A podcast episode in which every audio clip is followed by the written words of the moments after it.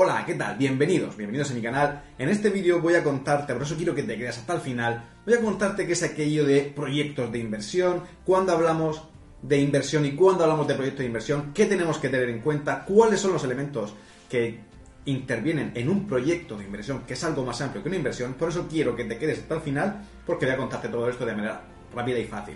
Y antes de empezar con el vídeo, simplemente quería recordarte que si estás empezando a emprender, quieres tienes una empresa, eres gerente de una pyme, que puedes entrar a mi página web y descargarte mi ebook gratuito que se llama Liderazgo Empresarial, donde ahí te cuento ejemplos de empresas, de, sobre todo de pymes, sobre cómo gestionar, cómo planificar, cómo llevar a cabo una planificación de la empresa para crecer de manera sostenible. Así que en la descripción os dejo el enlace para que podáis ir directamente y descargarlo gratuitamente.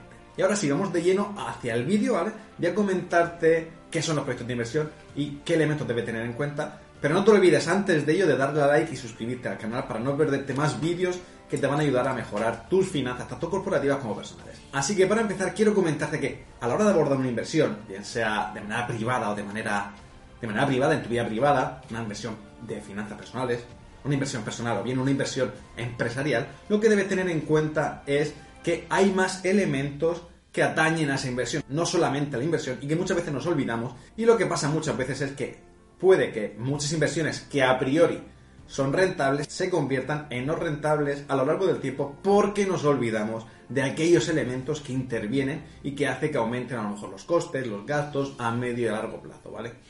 Por eso quiero que tengas en cuenta que una inversión es mucho más que el bien o el activo que adquiere. Así que para empezar voy a refrescar un poco qué es aquello de inversión porque también quiero diferenciarlo del gasto. Nosotros cuando invertimos es porque adquirimos algo, un bien, un activo, del cual esperamos, esperamos una rentabilidad. Y cuando digo que esperamos es porque no tenemos certidumbre. En algunos casos sí que es más cierto, pero siempre hay un riesgo y ese riesgo es la incertidumbre.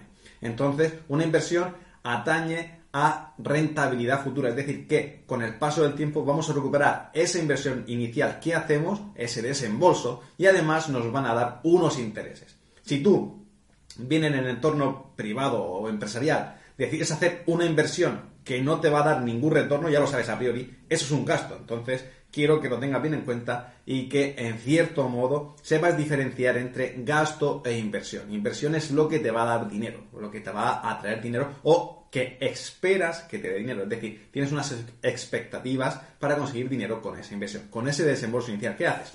Y bueno, quería también comentarte que en cierto modo está la inversión en sí, en cual compramos, hacemos un desembolso por un bien, por un activo, por lo que sea, pero tenemos que diferenciar con un proyecto de inversión, que es mucho más que simplemente el desembolso inicial, ya que tiene en cuenta otros parámetros, como por ejemplo los costes que se van produciendo a lo largo de la vida útil de ese bien. Imagínate que te dedicas a hacer inversiones inmobiliarias, adquieres una vivienda, entonces con el paso del tiempo no solo tienes que pagar esa vivienda al principio, imagínate que lo pagas todo de golpe, al principio comprar la vivienda, sino que tienes que pagar futuras reparaciones, tienes que pagar impuestos, ¿vale? A lo mejor si es un edificio, pues tienes que seguir pagando la comunidad, lo que sea. Y esos son pagos que tienes que tener en cuenta al inicio para determinar si el precio o si esa inversión va a ser rentable o no. Espero que hayas entendido un poco la diferencia entre inversión en sí y proyecto de inversión, ya que hay más elementos que tenemos que tener en cuenta y que te lo voy a contar a continuación. Porque ahora voy a pasar a contarte cuáles son aquellos elementos que componen una inversión o un proyecto de inversión. El primero es el coste de adquisición, es decir, cuánto vale ese bien, cuál va a ser el desembolso inicial de ese bien, de ese activo. En cierto modo es el precio o aquello que pagas a priori en el momento en el que lo compras, porque muchas veces puedes pagarlo a crédito entonces también tienes que tener en cuenta el pago futuro de ese crédito, a lo mejor de manera mensual, semanal, bimestral, como sea, y también el pago de los intereses de esa deuda. Eso tendrás que tener en cuenta. Por tanto, el primer elemento es el coste de adquisición. El segundo elemento es la vida económica de la inversión, es decir, cuánto va a durar a aquello que compras o adquieres, ya que, sobre todo cuando hablamos desde un punto de vista empresarial, las inversiones tienen, en cierto modo, no es muy cierto, es decir, no lo vas a conocer, pero al final tienen un periodo en el que se acaba. Imagínate un ejemplo en, el que seas una autoescuela y compres como inversión coches para hacer las prácticas, esos coches llegará un momento en el que los tendrás que retirar y renovar por unos nuevos. Entonces, a la hora de medir esa vida económica de la inversión, de los bienes que adquieres, de los activos que adquieres, lo podemos hacer de tres formas diferentes. La primera es la vida física, es decir, cuánto va a durar. Hay cosas que se rompen, que se quedan obsoletas, entonces debes estimar esa vida física del bien que adquieres. Todo no dura para siempre y cada vez más con la obsolescencia planificada, las cosas, sobre todo las cosas tecnológicas, duran cada vez menos. ¿Vale? El segundo es la vida comercial, es decir, el tiempo que permanece o que la gente quiere adquirir aquellos servicios o bienes de esa inversión que has hecho. Por ejemplo, ahora estamos en una situación en la que tenemos todos mascarillas, entonces habrán empresas que habrán hecho inversiones en generar mascarillas. Pero a lo mejor, imagínate que funciona muy bien la vacuna y dejamos de usar la mascarilla dentro de dos años. Entonces, esa sería su vida comercial porque nadie o poca gente o muchas empresas cerrarían ya que no hay demanda de mascarillas. Y por último tenemos la vida tecnológica hoy en día vemos que hay obsolescencia planificada y que hay muchos cambios tecnológicos y muy rápidos, entonces la mayoría de aparatos tecnológicos dejan de ser útiles al cabo de un año y medio o dos porque salen nuevas actualizaciones, entonces hay que cambiar esos aparatos. Entonces, para resumir un poco, en cuanto a la vida económica del bien o de aquella inversión que hacemos, podemos medirla de tres formas. La primera es vida física, cuánto va a durar sin que se rompa, sin que tengas que cambiarla. Vida comercial cuánto va a durar la demanda de ese bien que produce o servicio y por último la vida tecnológica, es decir, si se queda obsoleto o no o fuera del mercado. El siguiente componente que tenemos dentro de los proyectos de inversión son los flujos netos, es decir, tenemos que tener en cuenta, ya te lo anticipaba antes, los flujos de entrada y de salida, es decir, lo que se provoca. Si tienes un pago al crédito y pagas unos intereses, esos son flujos negativos. Es decir, vas a tener que hacer un pago mensual durante X años el crédito que hayas tenido, o a lo mejor reparaciones, revisiones periódicas, actualizaciones, si tienes que renovar alguna parte del material y también tener en cuenta los flujos generados dentro de esa inversión para así obtener el flujo neto y ver si hay al final una compensación positiva o no. Y el último elemento que hay que tener en cuenta es la tasa de descuento. Y eso nos va a permitir determinar el valor actual de los flujos netos y ver, por ejemplo, a través del BAM, por ejemplo, una manera de medir la, inversión, es si es positiva o no, si te conviene de un modo u otro realizar esa inversión. A la hora de aplicar esa tasa de descuento, es cierto que la aplica cada uno, pero hay ciertos elementos que se pueden incorporar, como por ejemplo la tasa de inflación, el interés esperado, el coste de oportunidad de destinar ese dinero a otras cosas. Entonces, eso lo vamos a determinar de manera privada, siguiendo a lo mejor algunos patrones y fijándonos en otras rentabilidades que puedan dar, como por ejemplo los bonos del Estado, porque claro, no tendría sentido en abordar una inversión cuya rentabilidad va a ser inferior a los bonos del Estado, que suele ser una de las más bajas, ya que es renta fija. Entonces, deberíamos fijarnos bien en algunos elementos como la inflación, la rentabilidad de los bonos, el costo de oportunidad de otras inversiones que puedas tener o que pueda cometer la empresa y también a lo mejor las rentabilidades pasadas, las rentabilidades pasadas que se han obtenido con inversiones parecidas por parte de la misma empresa o de la misma persona. Así que estos son los cuatro elementos Quería hacer un resumen rápido para que los tengas. El primero es el coste de adquisición, el segundo la vida útil, el tercero los flujos netos de entrada y de salida y el cuarto que es la tasa de descuento, aquella rentabilidad que esperamos que se supere.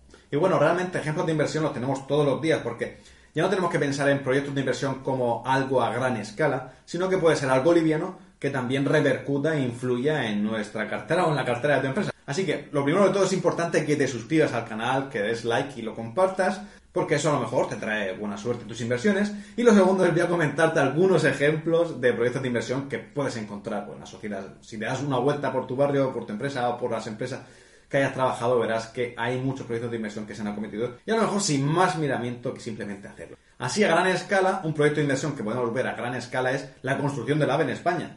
Date cuenta que ahora mismo España es el país con más kilómetros de alta velocidad en el mundo. Entonces es importante que tengas en cuenta que eso es un gran proyecto de inversión. Pero como te digo, esto es algo a nivel país.